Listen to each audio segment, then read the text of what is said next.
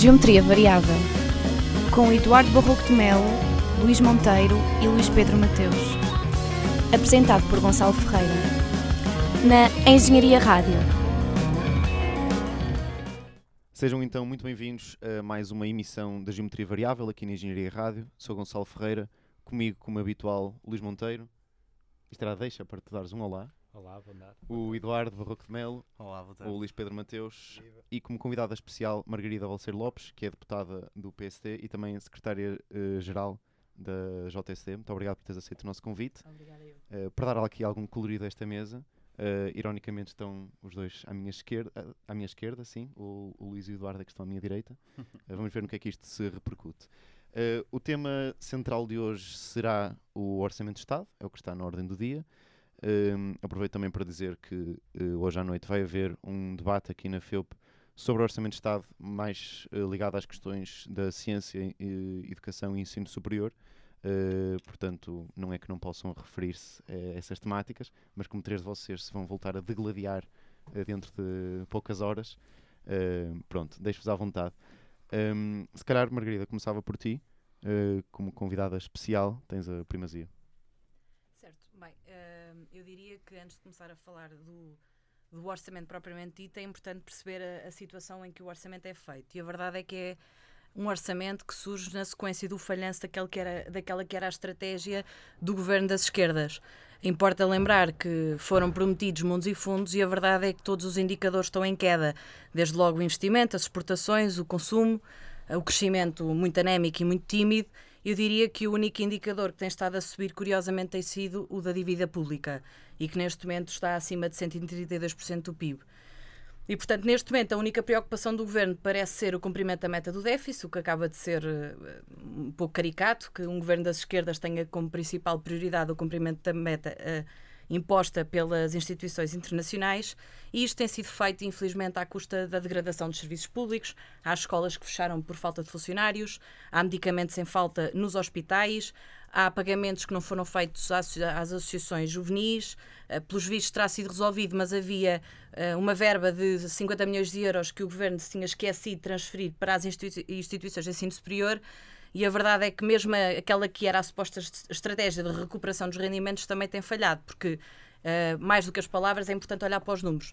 E aquilo que é o rendimento real das famílias, que o ano passado, no primeiro semestre, uh, era um, tinha um crescimento de 2,2%, a verdade é que neste primeiro semestre de 2016 registra um crescimento de 1,3%, portanto, inferior àquilo que era uh, o ano passado. E, portanto, há vários embustes neste orçamento. Desde logo, eu diria que o mais evidente é o da sobretaxa porque eh, todos nos recordamos das campanhas, da campanha eleitoral em que os diversos partidos da esquerda apelidavam a sobretaxa como um saco, um assalto aos contribuintes e que tinha imediatamente acabar. No primeiro orçamento que as esquerdas fizeram, 2016, não acabou, e neste orçamento para 2017, para além de não acabar, tem aquilo que eu digo que é um embuste, porque a sobretaxa será paga sobre todos os rendimentos oferidos durante o, o, o ano de 2017 com uma agravante, e eu, eu posso dizer num caso muito concreto como é que nós demonstramos o embuste da sobretaxa. Um desempregado que começa a trabalhar em julho e que uh, esteja no uh, segundo escalão de rendimento. Aquilo que a propaganda deste governo diz é que não vai pagar sobretaxa porque começou a trabalhar depois de junho. A verdade é que vai pagar sobretaxa sobre os rendimentos que oferiu durante aquele ano, mas só vai pagar em 2018, quando entregar a sua modelo de IRS e uh, for emitida a liquidação uh, do imposto. E a verdade é que nessa altura vai pagar tudo de uma vez.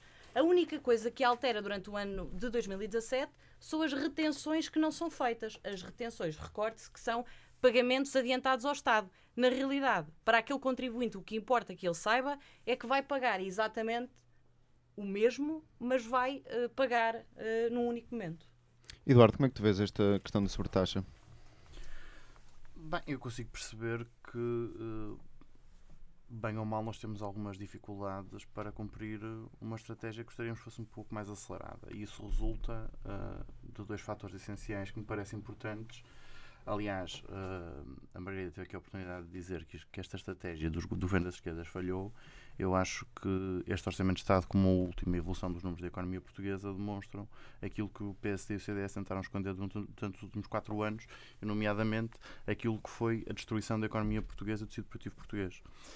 Um, Dar-vos, por exemplo, um exemplo que me parece importante relativamente ao investimento e relativamente à evolução dos números do emprego.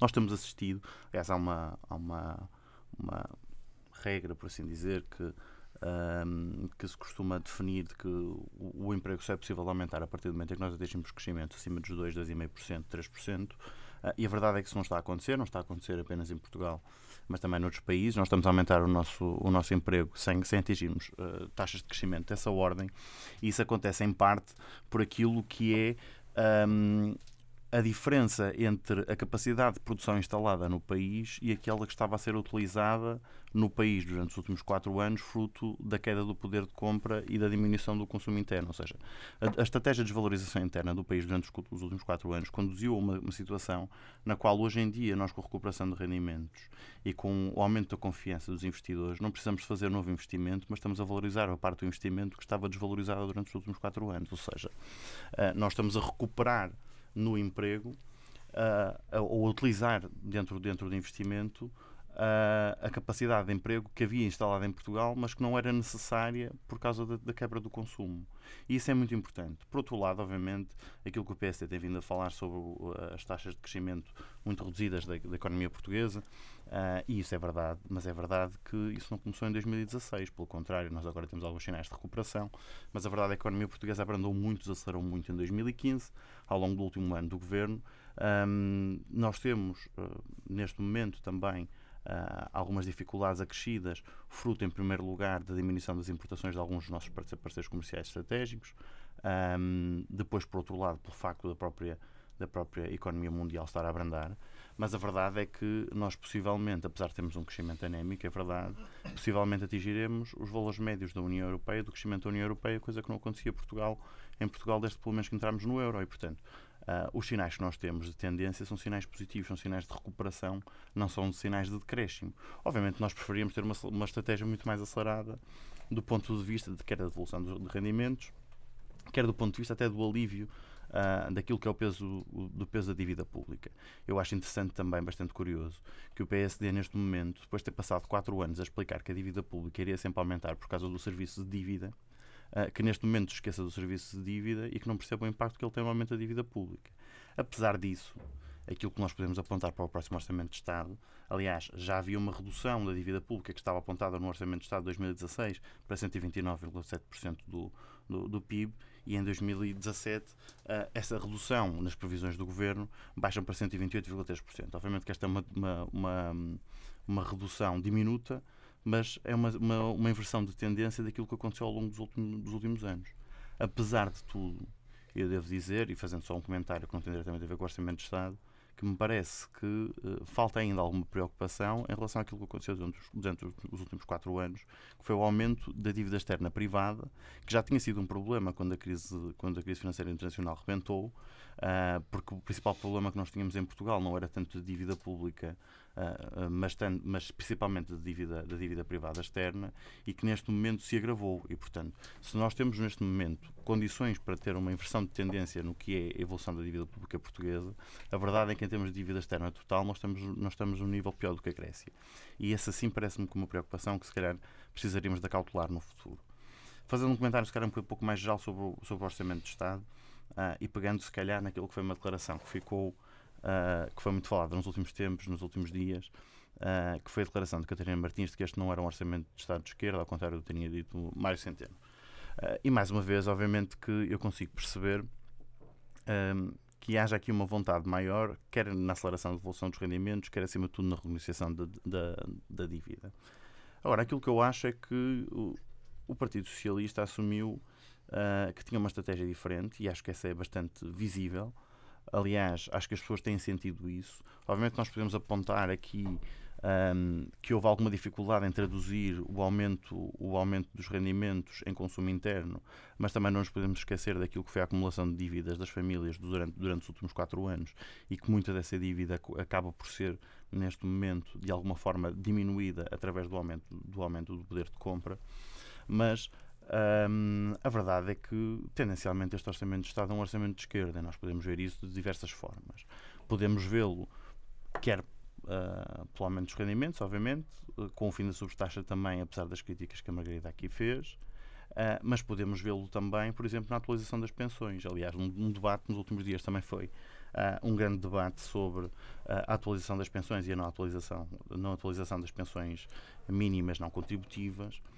Mas a verdade é que aquilo que o PSD fez nos últimos quatro anos, em que aumentou as pensões mínimas em valores médios de 15 euros e que neste momento necessitamos de aumentar as outras pensões que não foram aumentadas e que, portanto, que possam atingir esses níveis, apesar de não chegarem ao mesmo aumento. Portanto, temos aumentos à volta dos 10 euros, não chegam aos 15 euros, não foram aumentadas as pensões mínimas não contributivas, mas a verdade é que este Orçamento de Estado prevê um aumento global entre o aumento das pensões e, e as atualizações do complemento solidário para idosos, uh, num valor de cerca de 250 milhões de euros num ano, o que é superior ao aumento global dos últimos quatro anos de 180 milhões que foi feito pelo governo anterior.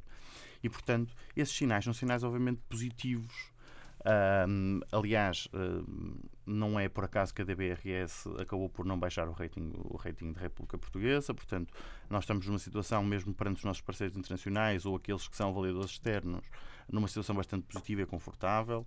Nota-se que há uma estratégia de confiança. Houve Uh, aliás, números bastante positivos sobre, sobre, sobre o valor do, do, do nosso déficit do primeiro semestre, 2,8%, o que nos indica que nós estamos a caminho de atingir o, o objetivo de 2,5% da, da Comissão Europeia e 2,2% do Governo. Se nós recordarmos também que uh, o déficit no ano passado estava numa, estava, baixou mais de 1%, cerca de 1,5% do primeiro para o segundo semestre, portanto, o segundo semestre nós sabemos que é usualmente mais forte e, portanto, poderemos reduzir aqui a dívida pública, o déficit público, e, portanto, parece-me que este orçamento, de um modo geral, apesar de se poder apontar, obviamente, algumas dificuldades de execução, fruto do contexto que eu também já expliquei, mas a verdade é que estamos no bom caminho isso sente-se e tem-se sentido essencialmente junto à população, não é por acaso que os resultados das sondagens têm sido o que têm sido e felizmente a confiança na solução governativa que surgiu há um ano atrás tem-se reforçado mesmo junto do eleitorado. Eh, essa questão do, do Orçamento de Estado de ser de esquerda ou não, obviamente vou colocá-lo ao Luís daqui a nada, mas antes, Luís Pedro, queria te perguntar se achas que este orçamento é mais fraturante à esquerda ou à direita do Partido Socialista. Isso é uma boa pergunta. Obrigado. Eu tenho que registrar, eh, começo por registrar também com, com alguma curiosidade e, e até algum apreço ideológico, uh, ou de princípio, com o, a redescoberta, esta inflexão discursiva à esquerda uh, em relação ao déficit. Ou seja, se nós nos últimas décadas estávamos habituados, há uma postura de desvalorização perante o déficit, o déficit como sendo uma coisa secundária, bem cunhada nessa, nessa frase que ficou, que ficou icónica, que é o há mais vida para além do déficit. Não deixa de ser curioso que de facto uma das grandes uh, um dos grandes argumentos repetidos uh, uh, repetidos recorrentemente pelo, pelo governo e pelas forças parlamentares de esquerda que o sustentam tem sido o enaltecer da execução orçamental e portanto isto para lembrar que, que isto há uns meros um ou dois anos, para não dizer mais, seria, seria prontamente, prontamente classificado como o síndrome de bom aluno ou, ou a subserviência a Bruxelas ou quer que fosse. E hoje em dia vemos que, que, que, que, que não é usado dessa forma, é usado como bandeira, como bandeira eleitoral. E uh, digo sem qualquer tipo de, de, de, ironia que ainda bem que ainda bem que o é porque eu acho que é um valor que é um valor que deve ser preservado e não tem nada de, esquerda ou de direita o, o querer-se o querer -se governar dentro das nossas possibilidades e com um déficit o mais baixo possível. Portanto, isso seria a minha, a minha, primeira, a minha primeira constatação. Um, agora, sobre o orçamento, de uma forma mais geral, uh, eu, diria, eu diria que ele tem muitas incertezas. E, e, para mim tem muitas incertezas precisa, por, por, uma, por uma questão que tem sido às vezes pouco focada, que tem que ver com este, este orçamento para 2017 um, tem sido projetado uh, e tem tomado como referência um, os orçamentos, uh, ou seja, a, execução, a, a aquilo que foi orçamentado para 2016. Aquilo que tem servido como referência para 2017 é aquilo que foi orçamentado para 2016 e não a execução de facto de 2016. E isto cria-nos algumas dúvidas, porque o cenário macroeconómico, como a Margarida e o, e o, Eduardo também já referiram, tem sido alterado, ou seja, várias previsões macroeconómicas do governo uh, que, estavam, que, que constavam do, do plano do, do, Mário Centeno têm sido um, seis em seis meses colocadas à prova e se levanta novos desafios. Portanto, isto entramos aqui numa, numa, numa certa forma em, em, alguma tarologia, porque estamos a fazer algumas comparações fantasmas sem ter a certeza, sem ter a certeza que de facto é isso que vai acontecer. Eu teria muito mais muito mais matéria sobre que, que, falar e avaliar se já houvessem dados muito concretos sobre a execução, a execução de 2016 eh, e isso ainda não, ainda não, está, ainda não está bastante claro. E, e, e neste orçamento de 2017 é isso que se nota. Um, voltando à tua pergunta de, de, início sobre se isto seria mais fraturante uh, à esquerda ou à direita, eu penso que, que, que, poderá ser poderá ser um bocadinho um bocadinho dos dois. Não não, não utilizaria o, o adjetivo fraturante, mas de facto o, o, a apropriação desta desta desta bandeira do, da execução orçamental e tudo está seguro uh, o déficit está no bom caminho, não vamos ser castigados por Bruxelas, os ratings continuam, Portugal consegue se financiar. Uh, de facto, pode esvaziar, ou pode, para meu ver, acho que tem um pouco apropriado o, o, discurso que estava mais associado à direita, e portanto isso causa naturais problemas discursivos mais ao, ao CDS e ao PSD. Uh, mas por outro lado, também não nos enganemos que isto causa, isto causa, causa alguma, alguma perplexidade por parte de, de, de, um eleitorado mais à esquerda e que teria, teria provavelmente outras aspirações, como disse o Eduardo, de isto caminhar de uma forma, de uma forma bem mais galopante uh, para um orçamento verdadeiramente de esquerda, como a Catarina Martins o, o quereria, provavelmente.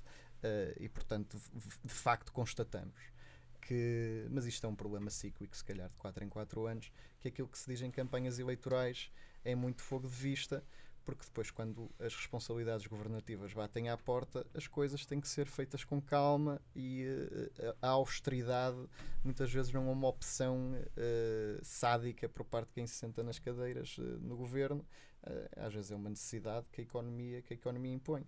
E, portanto, uh, termino, termino esta, pequena, esta primeira intervenção dizendo precisamente isso. Acho que, que é um, um, um, duro acordar para a realidade, para, para uma certa parte do eleitorado, que não havia um decreto mágico do fim da austeridade e que a austeridade era apenas uma mera opção uh, do Sr. Passos Coelho e do, e do Dr. Paulo Portas. Do Dr. Passos Coelho e do Dr. Paulo Portas.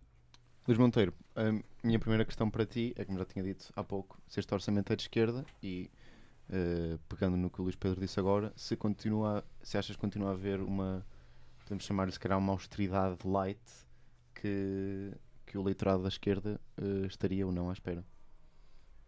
Foram aqui muitas coisas ditas que eu gostaria depois mais tarde de poder rebater, mas acima de tudo discutir.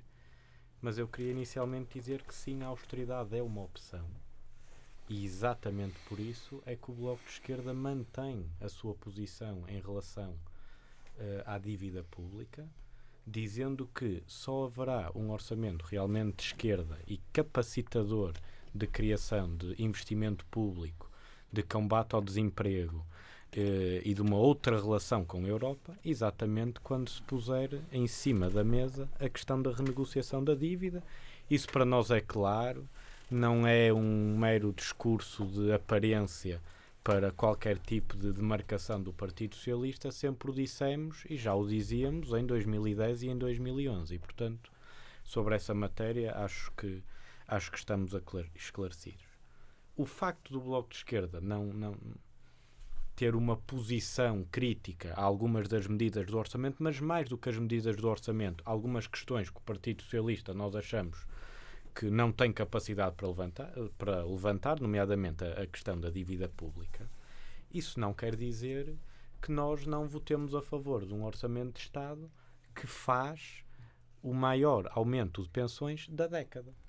E nós estamos a admitir para um segundo orçamento de Estado deste novo governo vai aumentar o dobro, ou seja, vai gastar o dobro do dinheiro daquilo que a direita gastou nos últimos quatro anos no que toca ao aumento de pensões. Podemos depois fazer aqui um debate sobre pensões contributivas, pensões não contributivas, estou aberto para isso. Agora, ah, eu acho é que se pinta um cenário que não existe. Eh, os portugueses acreditaram numa solução governativa, mas as metas falharam todas. Uh, o emprego aumentou. Uh, o consumo interno não aumentou como se esperava, é verdade. Mas aumentou.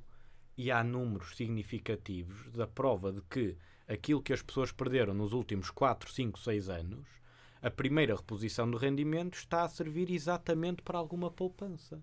É normal que o consumo interno não aumente num ano, logo à partida, quando os salários são repostos, parte dos salários são repostos, e portanto acho que há uma lógica geral sobre isso. Mas mais do que números, há um sentimento geral na sociedade portuguesa que, mesmo dentro das metas do déficit, do tratado orçamental e de uma relação com a Europa, da qual o Bloco de Esquerda tem uma posição altamente crítica, a verdade é que dentro desses números é possível fazer um orçamento com alguma reposição de rendimentos. E, portanto, mais do que discutir hoje se a austeridade é uma opção, é importante é dizer hoje é possível, dentro da lógica da União Europeia, ter pelo menos um orçamento que não diga que a sobretaxa só acaba em 2019. Eu, por acaso, gostava de pegar nisto na sobretaxa porque é caricato. A direita que defendia o fim da sobretaxa em 2019 está agora muito chateada porque ela, na verdade, só vai acabar em 2017, o que, na verdade, também é bom dizer que acabou para 92% das pessoas já em 2016. E, portanto, a questão do fim da sobretaxa em 2017 é uma questão irrisória. É verdade que não vai acabar e o Bloco de Esquerda foi crítico a isso. Nós achamos que devia ter acabado uh, uh, já em 2016. Mas a verdade é que a proposta, e se tivéssemos hoje o governo da direita a governar, estávamos a admitir que esta discussão nem sequer existia. Existia se calhar em 2019. E, portanto, o discurso da direita hoje baseia-se em todas as medidas que não queria fazer nem estavam no seu programa. Sobre o déficit, uh, não há uma inversão no que toca ao Bloco de Esquerda sobre o discurso do déficit. Nós sempre fomos por contas públicas uh, uh, corretas e bem executadas. Aliás, fomos críticos quando, durante quatro anos, todos os anos, tivemos orçamentos retificativos. Todos tivemos orçamentos retificativos.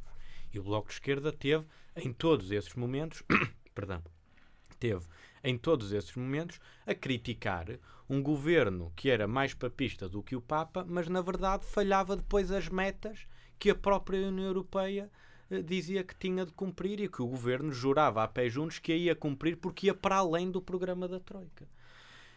O problema do déficit é que não é um, um, problema de execução orçamental. Nós sempre fomos a favor de uma boa execução orçamental e é preciso executar aquilo que se orçamenta. O problema está antes. É o que é que está orçamentado. E o nosso problema com o déficit é muito simples, chama-se Tratado Orçamental. Aliás, não é um problema do Bloco de Esquerda, nem das esquerdas à esquerda do Partido Socialista. Vários economistas da direita à esquerda já vieram a dizer, nomeadamente Manela Ferreira Leite, que é impossível haver uma inversão da economia para um crescimento económico e, uma, e, uma, e, e umas finanças públicas saudáveis se não se rasgar com o tratado orçamental. E, portanto, esse é o segundo ponto do qual o Bloco de Esquerda se distancia deste governo. Há duas questões: renegociação da dívida e tratado orçamental. E, portanto, a, a, as críticas que nós possamos fazer ao orçamento do Estado nada têm a ver com a reposição de rendimentos, que é real e numerária, portanto, são conhecidos os números, nada tem a ver com uma outra lógica de paragem de privatizações, das quais nós somos altamente favoráveis e lutamos por isso durante estes últimos anos, nada tem a ver com o facto de nós transferirmos parte do que foi a sobrecarga sobre quem, quem, quem, vive do trabalho e pagou impostos para passar essa sobrecarga a quem quase nunca participou nas contas do país para pagar a crise, nomeadamente grandes arrendatários e bens imóveis. É uma lógica totalmente diferente. Eu acho também interessante que a direita se, se veja quase atacada, parece um ataque pessoal quando quando sai um imposto que vai, eh, que vai cair sobre 1% dos portugueses e, portanto, dizer que isso é sobre a classe média é, é, é, não tenho grandes comentários. Mas esta é uma lógica que, mais do que, mais do que financeira, é uma lógica ideológica muito importante que também é a marca deste governo e é a marca da participação do Bloco de Esquerda nas negociações, que é a transferência do peso uh, dos impostos, que deixou de ser um peso brutal sobre quem vive do trabalho, para passar para outro tipo de impostos e isso é o que já deveria ter sido feito há bastante tempo. Aliás, é engraçado que das poucas coisas que a direita não cumpriu do acordo com a Troika foram exatamente estas pequenas medidas. E isso também é paradigmático do tipo de governação que tivemos. Por último, para, para, para terminar e para dar a oportunidade para, para outros também, eh, para outros também eh, comentar. O problema das escolas. Fecharam escolas. É verdade? Eh, quantas escolas fecharam nos últimos quatro anos? Pela primeira vez nos últimos cinco anos, vamos ter a contratação de 300 auxiliares de educação. Pela primeira vez nos últimos cinco anos.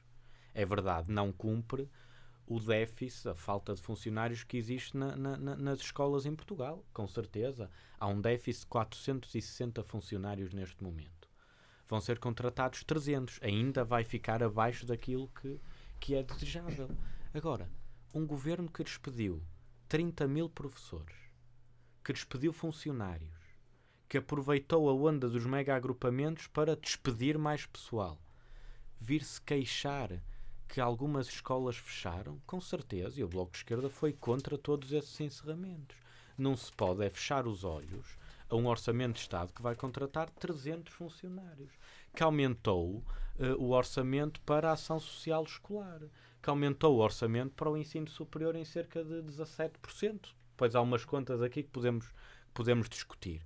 Mas, portanto, há uma lógica, em primeiro lugar, de reposição de rendimentos. E, em segundo lugar, há uma lógica ainda deficitária e longe daquilo que seria o ideal de alguma reposição orçamental de garantias básicas, desde a saúde à educação até à segurança social, nomeadamente a questão das pensões. Falta muita coisa neste orçamento, com certeza que falta. E há um debate importante a fazer, não só com o Partido Socialista, mas um debate na sociedade portuguesa sobre que relação é que nós queremos ter entre trabalhador e empregador. E aqui há uma posição muito clara. Há um conjunto de medidas que não têm cabimento orçamental, algumas com certeza terão, mas há um conjunto de medidas que não têm cabimento orçamental, nomeadamente sobre Código do Trabalho, que o Bloco de Esquerda vai querer discutir. Nomeadamente porque, se realmente o Partido Socialista quiser ter um orçamento de Estado de esquerda, terá também de ter um posicionamento de esquerda no que toca ao Código do Trabalho e no que toca a esta relação que, foi, que tem vindo a ser cada vez mais desfavorável a quem trabalha e cada vez mais favorável a quem emprega. Podemos falar dos estágios não remunerados, saiu uma, um, uma boa reportagem na visão sobre isso há cerca de 15 dias. Poderemos falar da, da, da, da precarização das bolsas, poderemos falar até da, da, da, da questão básica da contratação coletiva, mas são questões fundamentais para nós defendermos o emprego e algumas delas não têm impacto orçamental direto nas contas públicas e, portanto, são matérias com certeza que, que, que, terão de ter outro tipo de enquadramento por parte do Partido Socialista. Nós não fazemos de conta que o Ministro do Trabalho e da Segurança Social foi exatamente aquele que alterou o Código do Trabalho há uns anos atrás e, portanto, eh, sabemos também a dificuldade que o próprio Partido Socialista terá nessa matéria. Eh, mas é uma dificuldade que precisa de ser ultrapassada se quisermos continuar e progredir numa lógica positiva que o Bloco de Esquerda aplaude de reposição de rendimentos e valorização do Estado Social. Eu dava-vos agora, se calhar, um bocado de antena aberta para eh, responderem uns aos outros. Sei que vão ter eh, apontado ao longo destas intervenções algumas coisas a referir. Maria se calhar começando por ti e, apesar de, pronto, como eu disse, deixarem aberto o que vocês tiverem para dizer, mas perguntava-te o que achas sobre esta questão da. É uma classe média que sofre mais com, na tua perspectiva, uh, com algumas medidas uh, de impostos deste, deste Orçamento de Estado. É, são as empresas, é um 1% de contribuintes. Uhum. Bem, eu, eu, eh, estávamos agora a falar de emprego, o Luís estava a falar de emprego. É interessante ver que o Bloco de Esquerda não lhe parece relevante que mais de metade do emprego criado desde janeiro seja precário e a prazo. Noutros tempos, eventualmente, já teríamos algumas manifestações pela rua. E sobre a sobretaxa é importante ter presente o seguinte: quando dizemos que em 2016 a sobretaxa desapareceu para 92% dos contribuintes, esquecem-se de dizer que 50% não pagava sobretaxa. E, portanto, eu acho que é, um, que é um dado importante, porque pessoas que não pagavam, naturalmente, continuarão a não pagar.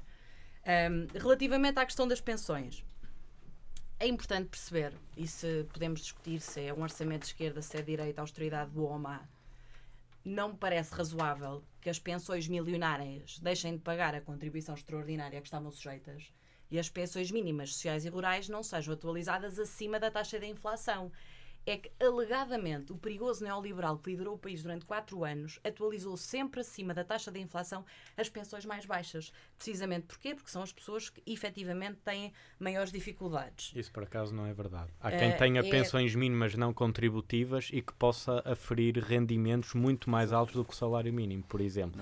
E essa é que é a grande discussão. Sim. É que as pensões não contributivas, oh, tu podes ter direito a uma pensão mínima. Mas ter um agregado familiar com 50 vezes então, o poder de compra que de alguém com um salário mínimo tem. condições de recurso, mas parece-me evidente que as pensões mínimas sociais e rurais será para a esmagadora da maioria das pessoas que as recebem, pessoas de escalões as de rendimento sim, mas as mínimas não contributivas não. Há uma discussão muito importante Não necessariamente, mas Há eu diria que na esmagadora maioria... estudos que comprovam e nós, e atenção, eu estou a dizer isto e nós discordamos da não atualização, que, da não atualização. Atenção, certo. mas o que eu estou a dizer, e é, se me permites a, a interromper, uhum. há uma discussão muito importante sobre as pensões para ter em Portugal. Há um debate importante para se fazer sobre a condição de recursos. Exatamente. Com certeza. Mas acima disso, é importante que não se confunda os portugueses dizendo que as pensões mínimas não contributivas são para as pessoas mais pobres. É verdade que há muita gente que tem pensões mínimas não contributivas que está abaixo do limiar da pobreza. Mas há também um problema, e essa é que é a discussão sobre a condição de recursos, que é há muitas pensões mínimas também aferidas que não são necessariamente não pessoas necessariamente... que tenham. Certo. Aliás, nomeadamente, um exemplo que não é um exemplo existente, uhum. mas que pode existir, mas que pode acontecer. A mulher de um banqueiro, se nunca trabalhou nunca na vida, pode ter direito a uma pensão mínima não contributiva, porque a lógica das pensões mínimas não contributivas é que há um rendimento garantido a cada português, mesmo que não tenha descontado um euro para a segurança social. Certo. Essa é que é a lógica das pensões mínimas. E, certo. portanto, as pensões mínimas dão uma cobertura desde, desde o pensionista que trabalhou 5 anos na vida e que se calhar fez pescados a vida toda e nunca descontou, ou alguém que nunca trabalhou porque teve a possibilidade de nunca trabalhar na vida. Essa é que é a questão. Nós discordamos do governo. Nós achamos que o governo tem uma posição um pouco preconceituosa em relação a estas pensões, porque a lógica é que tudo é preciso uh, condição de recurso, é um debate a ter, e portanto decidiram não mas deixa fazer essa... Margarida concluir mas, o, o mas não é verdade que as pensões mínimas sejam apenas para as pessoas, as pobres das mais pobres. Certo, Isso é uma coisa mas será necessariamente para, para a esmagadora maioria e necessariamente alguém que ganha 200 euros de pensão não ficará propriamente satisfeito de saber que o exemplo da mulher do banqueiro uh, é a justificação para não ter uma atualização pelo menos uh, tão boa como alguém que receba uma pensão de, de 600 ou de 700 euros.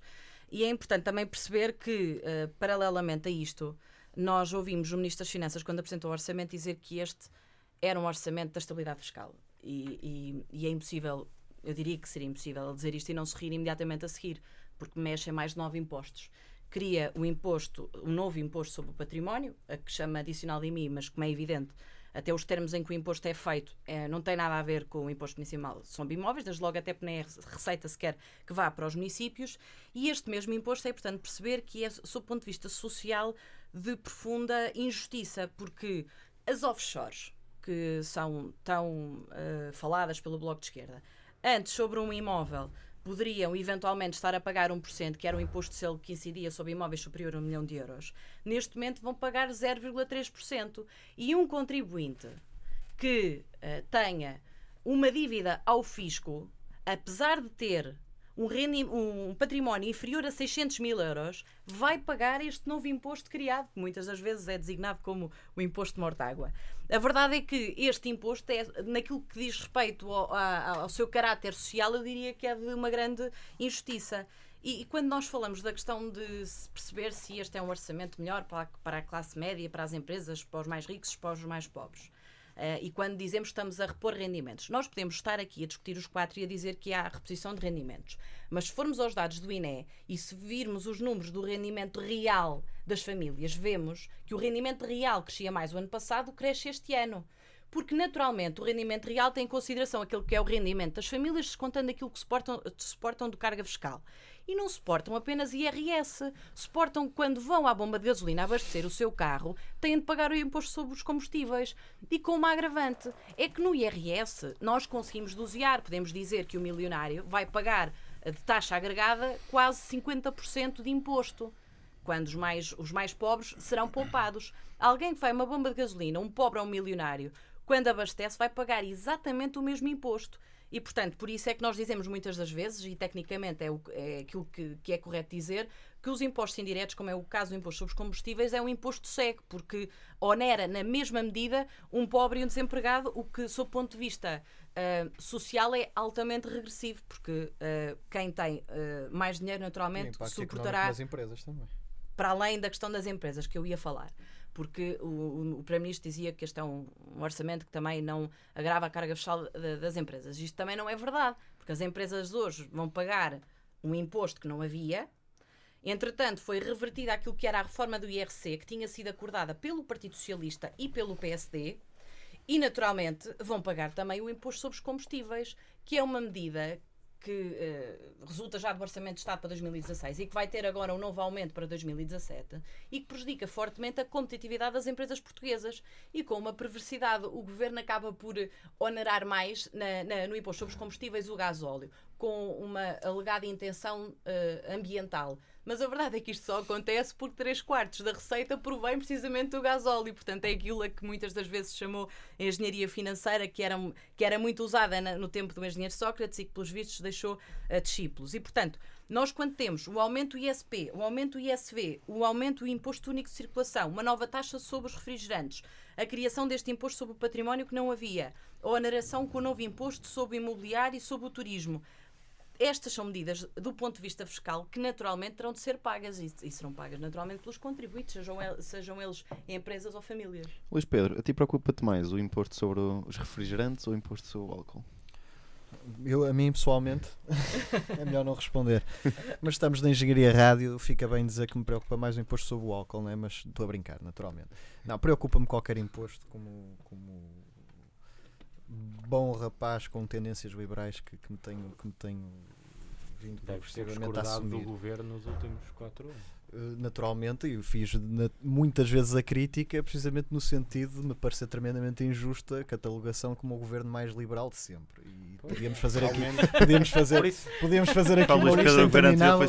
Fazíamos uma, é uma lista interminável sobre, sobre, sobre porque é que os últimos quatro anos do governo PSD-CDS não foram quatro anos de, de, de governo liberal. Ah, okay. uh, agora, é que uh, parece que foi. Sim, vocês andam a dizer que o Luís Pedro discorda do CDS à esquerda, mas não, ele discorda eu às vezes discordo de mim mais. próprio. Acho depende das vezes, depende das vezes, depende do assunto. não, mas voltando, uh, voltando, obviamente que, que, que, qualquer, qualquer criação de um novo imposto uh, me preocupa, mas neste caso concreto, o que me parece relevante uh, deixar aqui é que a incerteza económica que estas novas criações, este, ou seja, impostos que não, que não existiam, eh, ou seja, de facto há, há uma, uma, criatividade, se houvesse aqui uma nota artística, eu tenho que eu tinha que a dar porque de facto tem havido criatividade em arranjar, em, em ir-se conseguir buscar. E uh, quando a austeridade acabou, qual é o imposto que não, qual é o Mas, imposto que não existia? O duplo ou tripla tributação por acaso a nível de propriedades. Sim, Isso é isso estava no acordo que vocês assinaram, já te esqueceste. Mas não existia, mas não estava Não, implementado. não, mas não é imaginação, estava estava no acordo da mas, Troika. foram, mas foi a esquerda e foi o Partido E Socialista que o Como não ressuscitou. conseguiram cumprir mas as suas parece que é uma medidas. coisa Aquilo que pode ter sido uma má conhecia. ideia. Sim, sim, de facto, certo. Ele existia, ele estava planeado no papel, mas não estava implementado. Mas não Que é uma foi grande inventado diferença. por nós. recordar que quem negociou o acordo da Troika não foi o PSD nem foi o CDS, foi Agora- o Partido Socialista. É verdade, mas Agora, foram lá assinar Acho antes das lembramos, eleições. lembramos das declarações de Eduardo Catroga ainda, acho eu, sobre Exato. a Com uma- responsabilidade da, uma da hora de negociação reunião. da Troika. Uma hora de reunião. Agora, Eu que não sabem os emissários nós não que mandam. Eu acho que é, é essa, não iam. essa vou ser muito breve, essa não incerteza de, de criação de, novos, de novas formas de coleta que, que eh, isto mais uma vez são aquelas previsões, é uma, uma opinião que vale tanto como qualquer outra, eh, que poderão também estar por trás de, um certo desaceleração, de uma certa desaceleração económica, porque isto não é o típico ambiente convidativo para o investimento. Nada. Ahm, Então a Coca-Cola custava e mais, serve- perigosíssimo. e serve, A Coca-Cola tem uma, e serve Portugal. é? e serve na perfeição para, para, para, para contar a história. Eu gosto muito de alegorias, tá? eu sou o Isopo. Uh, que é a história da manta. E é, é- é verdade, não, não se consegue uh, puxar a manta para um lado sem descobrir do outro. E é isso que, uh, que se nota com, este, com o Orçamento de 2016 e com aquilo que são a projeção do Orçamento de 2017. Que volto a, a- frisar, a meu ver, tenho muitas incertezas devido à forma como ele está, o, o cenário base em que ele aponta como previsões. Que ainda não estão demonstradas a, execu- a execução das mesmas. Outro ponto que me parece também interessante, isto se calhar também eh, aplica-se tanto eh, à esquerda como à direita, eh, se bem que nos últimos quatro anos de governo, se há coisa que, o- que o governo PSD-CDS fizeram, foi sempre, eh, de facto, não ignorar que herdam um cenário macroeconómico e que não existe aqui, quando um governo toma posse, não existe um, um momento zero, um rasgar, de, um rasgar de folhas e vamos começar tudo de novo e que aquilo que está para trás não nos influencia. Obviamente que influencia, influenciou negativamente muitas opções que tiveram que ser tomadas durante quatro anos de governo, PSD-CDS, e tem influenciado, parece-me que no mesmo sentido, parece-me que eh, o, o, o, o clima económico e os dados macroeconómicos tendencialmente favoráveis no final da, da última legislatura, não vamos aqui ignorar que também têm dado alguma margem de manobra nos inícios deste governo. Portanto, eu parece-me que se de, um, se de um lado, não acredito que nenhum governo eh, genuinamente, ou nenhum político genuinamente acredite que aquilo que está para trás não influencia.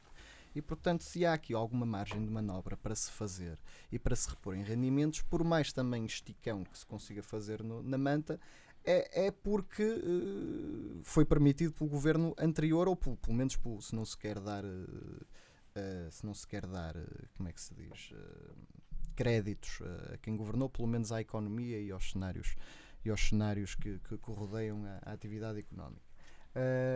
Portanto, parece-me parece-me um pouco um pouco redutor e um pouco vá inconsequente eh, acharmos que seja que governo for eh, chega e, e- e rasga as teses anteriores e vamos começar um, um admirável mundo novo.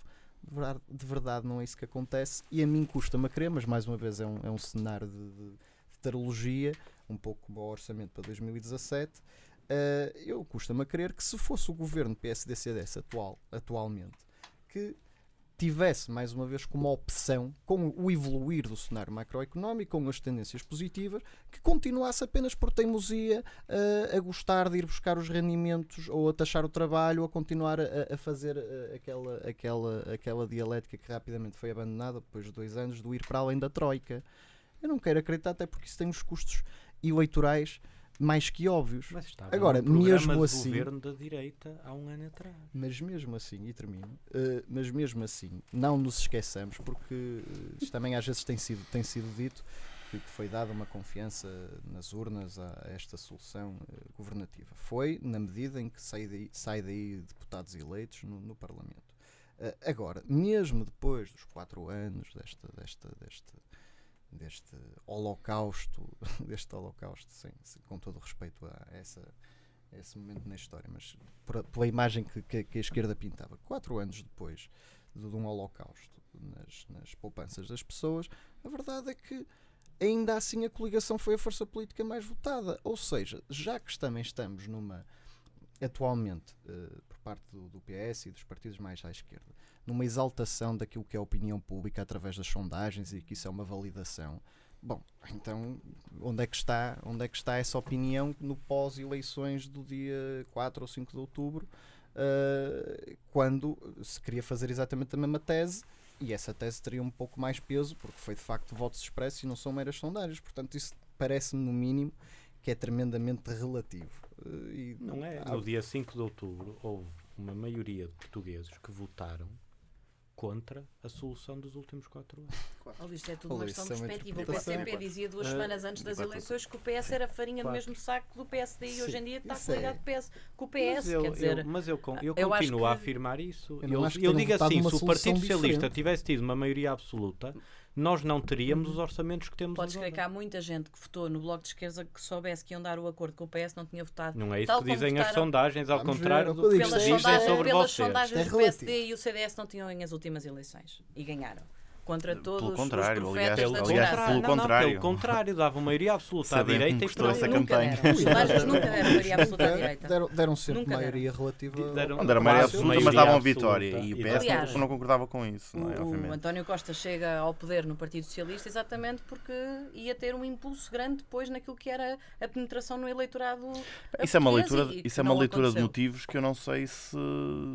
Isso é uma leitura de motivos que a direita faz. E o António Costa Eu acho que cada militante do Partido Socialista ou cada simpatizante que votou no António Costa tê-lo-á feito pelo seu conjunto de razões. Eu sei que, apesar de militante do, do Partido Socialista e de ter, dentro do que foi possível, com a lealdade que tenho para com o meu partido, ajudado o António José Seguro como líder, eh, aquilo que me faz uh, apoiar o António Costa não tanto até se calhar pelo António Costa, é o conjunto de pessoas que o António Costa traz com ele e que reposicionam ideologicamente o Partido Socialista no espaço que lhe é mais natural, na minha opinião.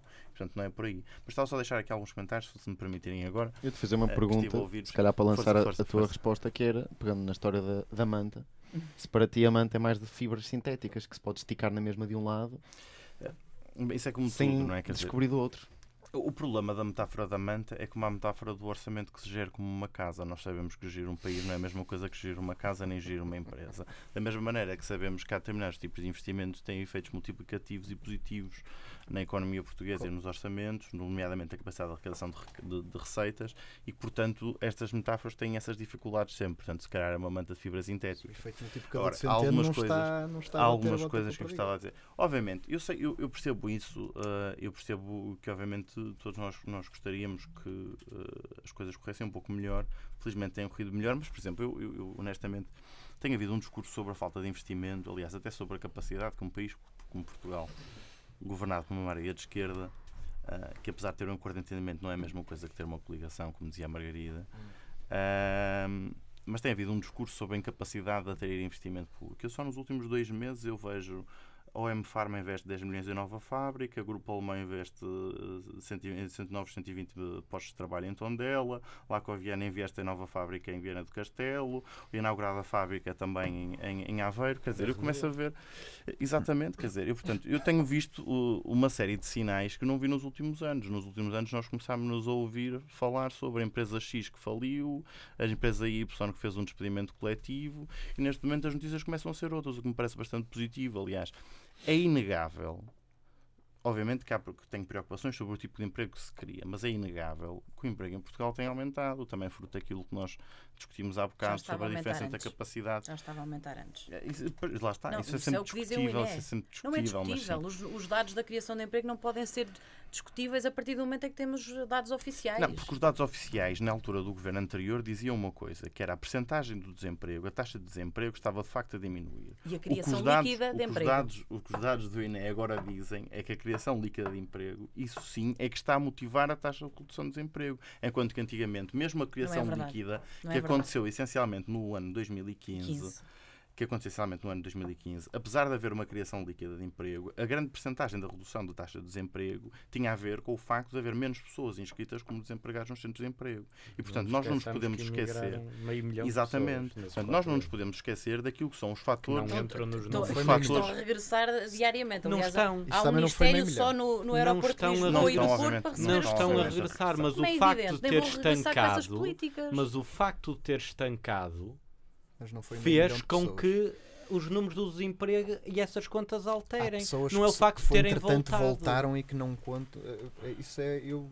Bem, não- isso não vai, vai dar Haverá sempre pessoas que possam voltar e não estar inscritas no centro de emprego. Conheço Obviamente. imenso. Agora, nós temos que não vou- avaliar, bem ou mal, obviamente estes dados têm sempre esse problema, que é, tendo em conta que são dados compostos, há vários fatores que os influenciam e nós temos que os, de alguma forma, decompor para perceber qual é a evolução dos mesmos.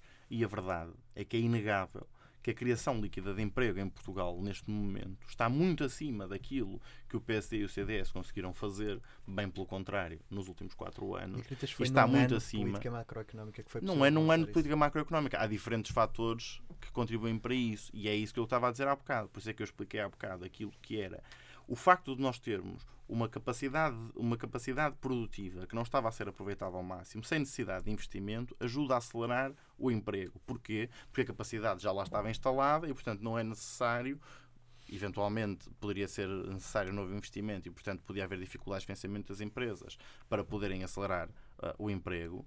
Mas aquilo que, não, aquilo que está a acontecer neste momento é que, não havendo essa necessidade de investimento, é mais fácil contratar neste momento. Obviamente que há preocupações que eu também as tenho, o Partido Socialista as tem. Temos tido na Assembleia da República e no Governo também algumas discussões, como o Luís há bocado falava e bem, sobre aquilo que podem ser as alterações ao Código de Trabalho e de que forma é que nós começamos a criar emprego de qualidade. Isso é, obviamente, uma discussão que é importante ter. Mas eu gostava de dizer uma coisa relativamente ainda à discussão sobre o orçamento de esquerda. Aquilo que não se pode negar e aquilo que me parece mais importante, e é uma diferença, por exemplo, fundamental em relação àquilo que aconteceu nos últimos quatro anos, é que enquanto nós podemos ver, ainda agora, há pouco tempo, no, no, no- estudo da, da, da Fundação Francisco Manuel dos Santos, sobre o que foi a quebra de rendimento entre os 10% com, com menores rendimentos e os 10% com maiores rendimentos, em que se cortou imenso o número de beneficiários dos apoios sociais, por exemplo, e em que se aumentou brutalmente o desemprego, criando em três frentes uma desproteção total dos cidadãos, especialmente dos cidadãos com, com, men com menores rendimentos. Aquilo que este Orçamento de Estado faz, por exemplo, é aumentar o indexante dos apoios sociais, tem um impacto positivo naquilo que vão ser o- E os é, e é benefícios um impacto sociais. estrutural, Exatamente. não E, é portanto, orçamental. as, as diferenças, quando nós dizemos que há uma austeridade de esquerda neste momento, quer dizer, isto é absurdo. Porque nós não conseguimos compreender, das duas, uma, nós não conseguimos compreender que preocupação com o déficit não é a mesma coisa com que a austeridade. Ou seja, contas públicas certas não é a mesma coisa que a austeridade. O objetivo de chegar às contas públicas sólidas, ou, ou os métodos para chegar às contas públicas sólidas, é que podem constituir ou não austeridade. E constituem a austeridade, certamente, quando se desacelera o investimento público e quando se mete o trabalho a pagar a fatura das necessidades de financiamento do Estado. Eu percebo que para qualquer pessoa à direita, para qualquer pessoa minimamente liberal, seja sempre complicado haver existência de impostos e, portanto, que a criação de novos impostos possa ser sempre alvo de crítica. Aquilo que qualquer pessoa, que é a grande maioria deste país, que vive com imensas dificuldades, não consegue perceber é porque é que ao longo dos últimos quatro anos foram eles a pagar a fatura e não aqueles que podiam mais. Exatamente.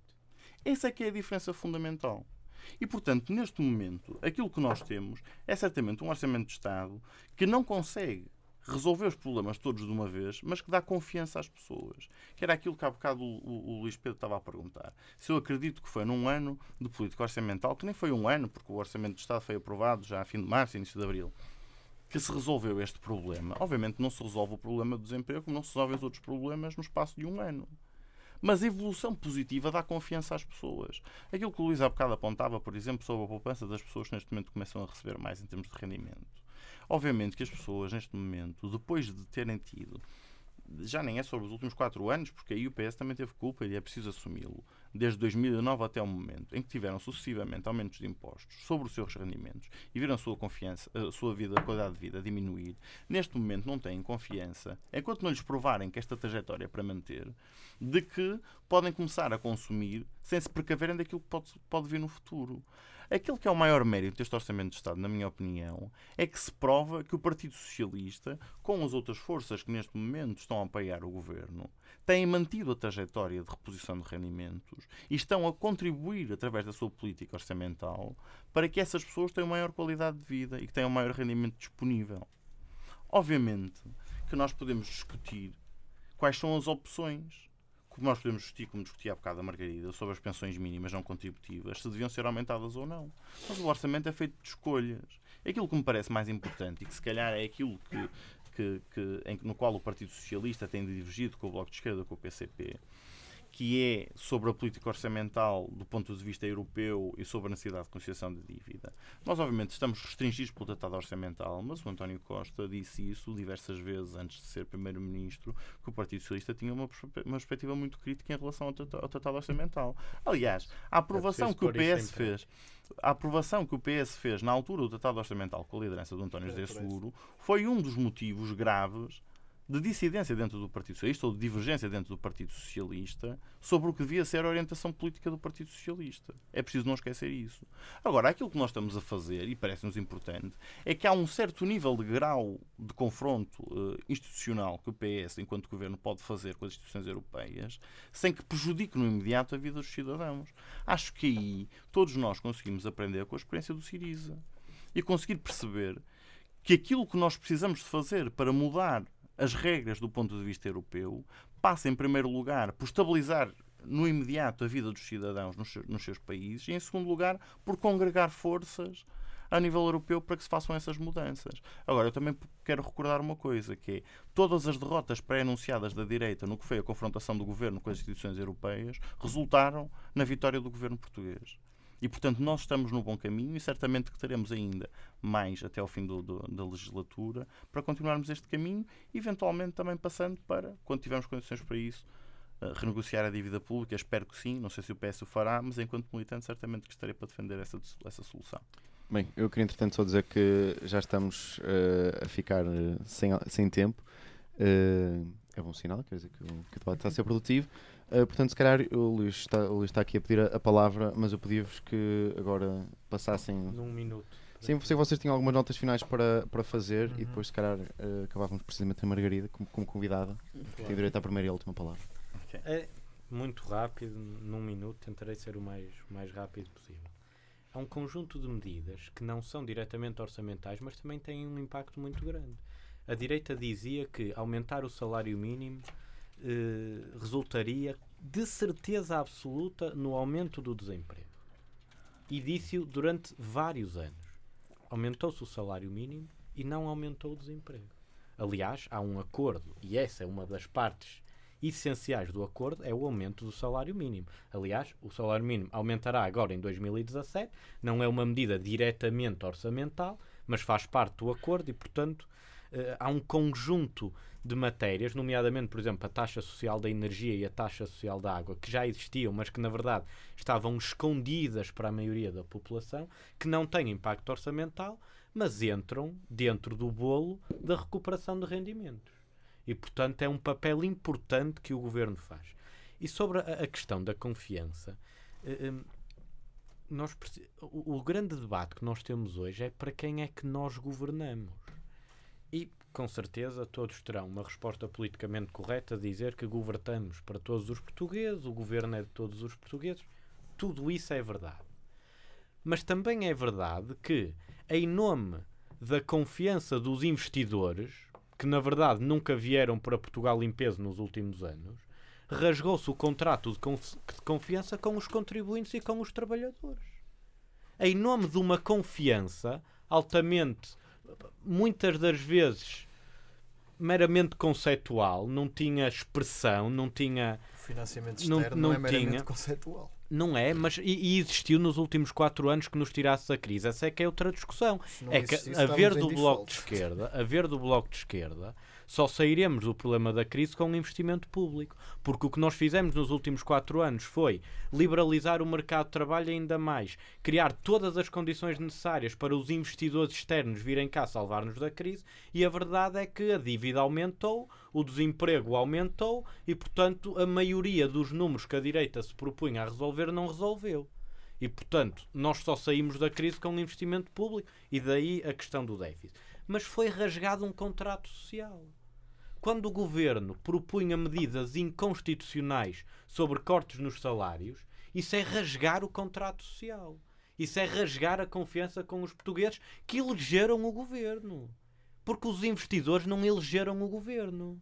Muito menos os investidores externos. Mas os contribuintes elegeram o, o governo. E, portanto, quando se fala em quebra de confiança, e eu gosto muito de falar da confiança que convém um governo ter nos contribuintes e nos trabalhadores. Por fim, há um problema no IRS, são os escalões. E, portanto, a, a maior recuperação de rendimentos que nós hoje podemos ter, e isso está no acordo, é a reposição dos escalões de IRS tal como eles estavam. Nós fizemos força para que fosse já neste Orçamento de Estado. O Partido Socialista e o Governo não aceitaram. É uma matéria que continuaremos a, a discutir com certeza. Hum, por fim, em, em 30 segundos, nós aqui divergimos ideologicamente do Partido Socialista.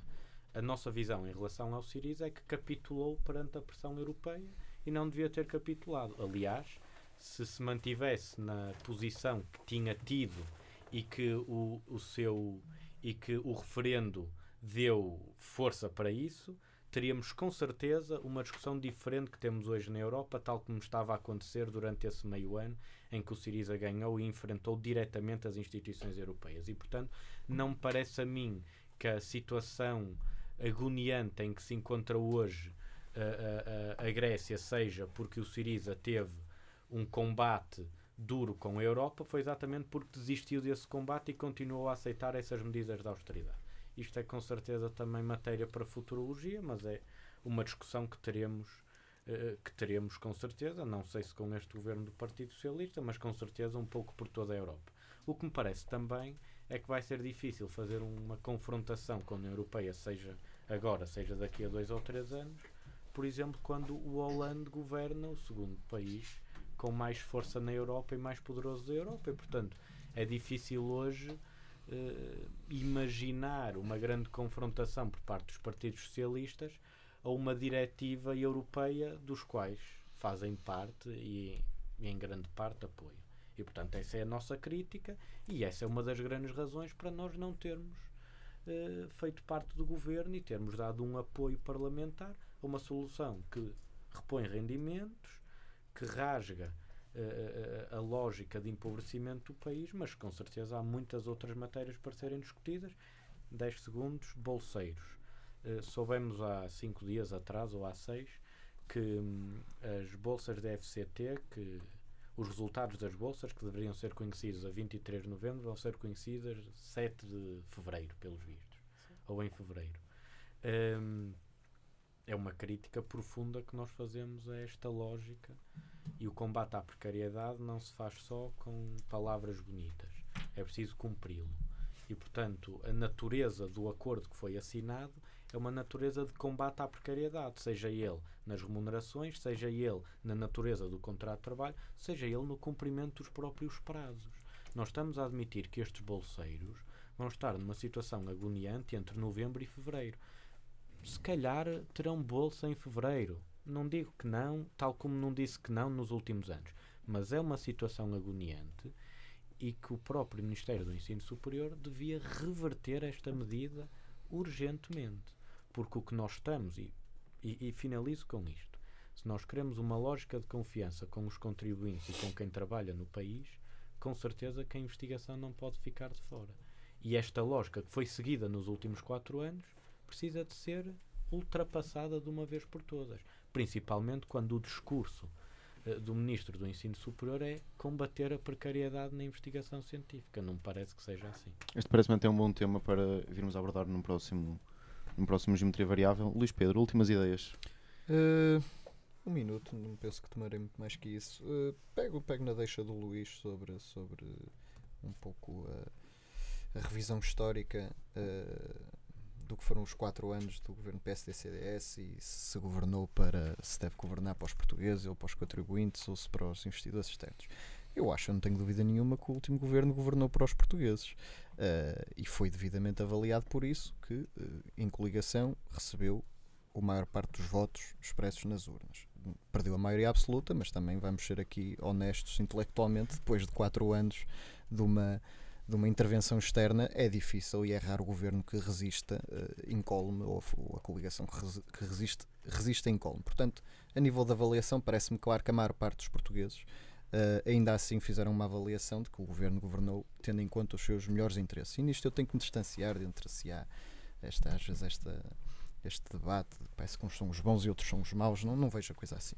Uh, termino outra vez uh, no orçamento, deixando um resumo, quase como se fosse como se isto fosse uma aula e tivéssemos agora a terminar a aula teórica e faço o resumo das, das, das ideias-chave. Estás com saudades das aulas aqui? Uh, não, de todo. de todo. e deixo apenas o, esse, um resumo, dizendo que claramente o, o, a opção de se aumentar determinados rendimentos ou de se fazer investimento público não são, pelo menos já que gostamos de, de, olhar para a história recente e gostamos de o fazer muitas vezes à esquerda com o, o, os últimos quatro anos de governo, também podemos fazê-lo com aquilo que foi os dois ou três anos antes do último governo ter entrado em funções. E lembramos claramente que houve opções tomadas a nível de, de, de reposição de rendimentos, de aumento de, salários, uh, aumento de investimento público, que soubemos depois, na altura não havia, não havia, só havia alguma preocupação, mas não havia matéria de facto para, para, para o poder, para o poder uh, refutar absolutamente, foi saber que afinal era um balão, um balão um pouco fictício e que depois a conta veio depois. Junto a isso, com o, início da minha primeira intervenção aqui, e digo que de facto é isso que me preocupa mais. Se por acaso estas reposições de rendimentos ou estas, estas, estas, vá, estas medidas uh, não, se, não terão uma fatura, não terão uma fatura um pouco pesada uh, daqui a um, dois anos. E os sinais, a meu ver, eu gostaria de estar errado, eu não gosto de torcer, já disse isto várias vezes aqui neste, neste, neste programa, não gosto de torcer pelo pior caso, mesmo que esse pior caso às vezes possa dar uh, algumas, algumas bandeiras eleitorais ao, ao meu partido. Uh, mas os sinais não têm sido bons, tendo em conta as projeções que têm sido falhadas e depois finalmente com este orçamento de Estado que se baseia em projeções e não em execuções de, do ano de 2016 e portanto fico, fico, fico à espera e torcendo naturalmente pelo melhor. Eu queria comentar uma coisa em 5 segundos. O país, isto são números do orçamento e da, e da UTAU. O país neste momento produz 5 mil milhões, ou seja, em, para as pessoas perceberem, lá em casa, não sei se lá em casa muita gente ouve estes quatro tipos aqui a falar, mas o país neste momento produz de superávit 5 mil milhões que servem exclusivamente para serviço de dívida. O problema não é a reposição de rendimentos, o problema é o serviço de dívida. Hum. Mesmo com a reposição de rendimentos, o país produz superávit, tem 5 mil milhões de superávit, mas que vão todos para serviço de dívida, nomeadamente para juros da dívida, porque nem sequer é para abater a dívida. E, portanto, o problema que nós temos hoje não é se aumentamos o salário mínimo ou se aumentamos 10 euros nas pensões. O problema hoje é um serviço de dívida que estrangula o país. dívida essa, investimento público feito dívida essa anos. que foi criada não pelo investimento público nas escolas, mas foi criada em parte porque o acordo que foi assinado com a Troika em 2011 admitiu grande parte da dívida privada dos bancos. Nunca nos esqueçamos que a primeira tranche do FMI, 12 mil milhões, foram injetados diretamente da banca privada sem nenhum tipo de obrigação da banca privada em relação à economia portuguesa. Nunca nos esqueçamos disso. Não sei se é diz alguma coisa, então passava a bola ali para o, para o Eduardo. Água para a barba. Bem, notas finais. Uh, não, não falando muito do Orçamento de Estado, embora há uma coisa que eu queria dizer, mas primeiro começando por outro ponto, relativamente à questão que o, que, que o Luís uh, abordou sobre, um, sobre o Siriza, eu consigo perceber que, na perspectiva do Bloco de Esquerda, o problema do Siriza tenha sido não manter a mesma estratégia. A única questão aqui é que manter a mesma estratégia sem aliados era tão ou pior como uh, voltar atrás. Portanto, eu acho que o Siriza infelizmente se meteu num beco sem saída e é isso que eu não quero que aconteça em Portugal porque acho que nós não precisamos de repetir o que aconteceu na Grécia. Agora precisamos sim, e isso não o nego de uma estratégia de confrontação, mas com aliados à escala europeia. Muito rapidamente então aí sim sobre o Orçamento de Estado e não, não diretamente, mas com algumas implicações. Uma das coisas positivas que, que este Orçamento de Estado traz será a possibilidade de contratação de docentes e de investigadores para as instituições de ensino superior. Infelizmente, isso, tal como no caso das bolsas de, de doutoramento, isso está, feito, está a ser feito ou será feito de forma precária, com contratos a termo com contratos com valores de remuneração inferiores àqueles que são os praticados pelos contratos efetivos e, portanto, não me parece a melhor maneira de dar estabilidade ao Corpo Científico Nacional e, portanto, aí também tenho que fazer uma crítica ao Partido Socialista porque entendo que as boas intenções do Ministério uh, da Ciência, Tecnologia e Ensino Superior têm que ser vertidas também do ponto de vista das políticas concretas e não apenas das suas intenções. Uh, por fim, queria dizer outra coisa na qual eu discordo frontalmente com o Partido Socialista uh, sobre a remuneração do novo administrador da, da nova administração da Caixa Geral de Depósitos. Dizer-vos que um, a Juventude Socialista, felizmente, tem nos últimos tempos um, feito algumas propostas nesse sentido, até que ficaram relativamente célebres mais recentemente no Congresso Nacional do Partido Socialista, sobre a limitação um, dos, uh, dos rendimentos em qualquer tipo de empresa, seja pública ou privada, ao máximo de 12 vezes mais do que o trabalhador com o menor rendimento. A mim não me chocam salários altos, choca-me sim a desigualdade salarial dentro da mesma empresa, na medida em que o produto final é resultado do trabalho de todos e não apenas de um administrador. E acima de tudo, neste caso em concreto, numa empresa pública com o valor que é e na situação em que o país está, acho que é incompreensível, por muito que eu consiga perceber ou aceitar minimamente as justificações do Primeiro-Ministro, acho que a população não percebe e certamente eu também não percebo. Margarida. Uh, bem, em notas finais importa antes de mais explicar que, ao contrário daquilo que foi anteriormente dito, uh, os ricos foram aqueles que mais pagaram a crise. Importa recordar que Uh, há pessoas em Portugal a pagar mais de 50% de taxa de IRS, porque admito que, em termos de retórica, possamos dizer aquilo que, que nos a, apetecer, mas aquilo que efetivamente aconteceu é que há pessoas em Portugal, aquelas com maior nível de rendimentos, que estão a pagar mais de 50% de taxa de IRS. E mesmo as empresas mais lucrativas, importa recordar, recordar, eh, recordar que foi criado, por exemplo, para as, eh, as, empresas da área da energia, uma contribuição extraordinária sobre uh, o setor energético, precisamente porque são empresas que devem suportar os custos da crise, tal como aconteceu isso para a indústria farmacêutica e, portanto, não é correto dizer que os mais ricos não pagaram a crise, pagaram, uh, aliás, em, em dobro e bem. E relativamente à imigração, também se falava em meio milhão de pessoas que, que se evaporaram do país nos últimos quatro anos. Eu, por acaso, gostava de perceber de onde é que vêm estes números, porque aquilo que o INEM nos diz é que uh, é menos de metade desse valor, e aliás, isso até está no Observatório de Imigração, e são dados públicos e oficiais. Relativamente ao salário mínimo, também é importante recordar que nos primeiros três anos de governação do anterior governo houve um, um, aumento do salário mínimo porque não era possível aumentar o salário mínimo. Porque uma das coisas que o Partido Socialista meteu no memorando de entendimento com a Troika foi precisamente a impossibilidade de aumento do salário mínimo. Relativamente à, à dívida, e porque também foi anteriormente dito que o anterior governo tinha falhado uh, o controlo da dívida e a dívida tinha aumentado, é verdade que aumentou até 2014 e é bastante óbvio porque é que aumentou. Porque houve um pacote financeiro de 78 mil milhões de euros que uh, nós pedimos emprestado e que naturalmente uh, isso serviu para avolumar aquilo que era a dívida pública. A verdade é que a dívida vinha a descer desde 2014 e, infelizmente, desde dezembro de 2015, que a dívida tem vindo a aumentar em sensivelmente 2 mil milhões de euros, e isto faz com que, e eu concordo com o Luís, o serviço da dívida seja de facto eh, um dos três, quatro ministérios que temos para pagar, porque temos a educação, temos a saúde, temos a, a segurança social e temos o Ministério da, da, Dívida, que é aquilo que pagamos de juros. Eu diria que aumentar a dívida pública, como este governo está a fazer, vai exatamente a sinal contrário daquilo que era uh, suposto. Não houve estabilização, houve aumento. Uh, e, e, isto, mais do que falar, é importante ver os números. Um, o Eduardo dizia há pouco, eu concordo com ele, que o, um orçamento é sempre um exercício de escolhas e é evidentemente uh, verdade. Um, eu acho é que é uma má escolha um, não atualizar acima da taxa de inflação as pensões mínimas sociais e rurais. Acho que é uma má escolha acabar com a contribuição extraordinária sobre as pensões milionárias. Um, acho que é uma má escolha dizer que a sobretaxa acaba, e foi isso que foi prometido pela solução governativa que neste momento está em funções, e a sobretaxa não acabar. Tal como a verdade é que, e no fim de tudo isto, nós o ano passado crescemos 1,6%.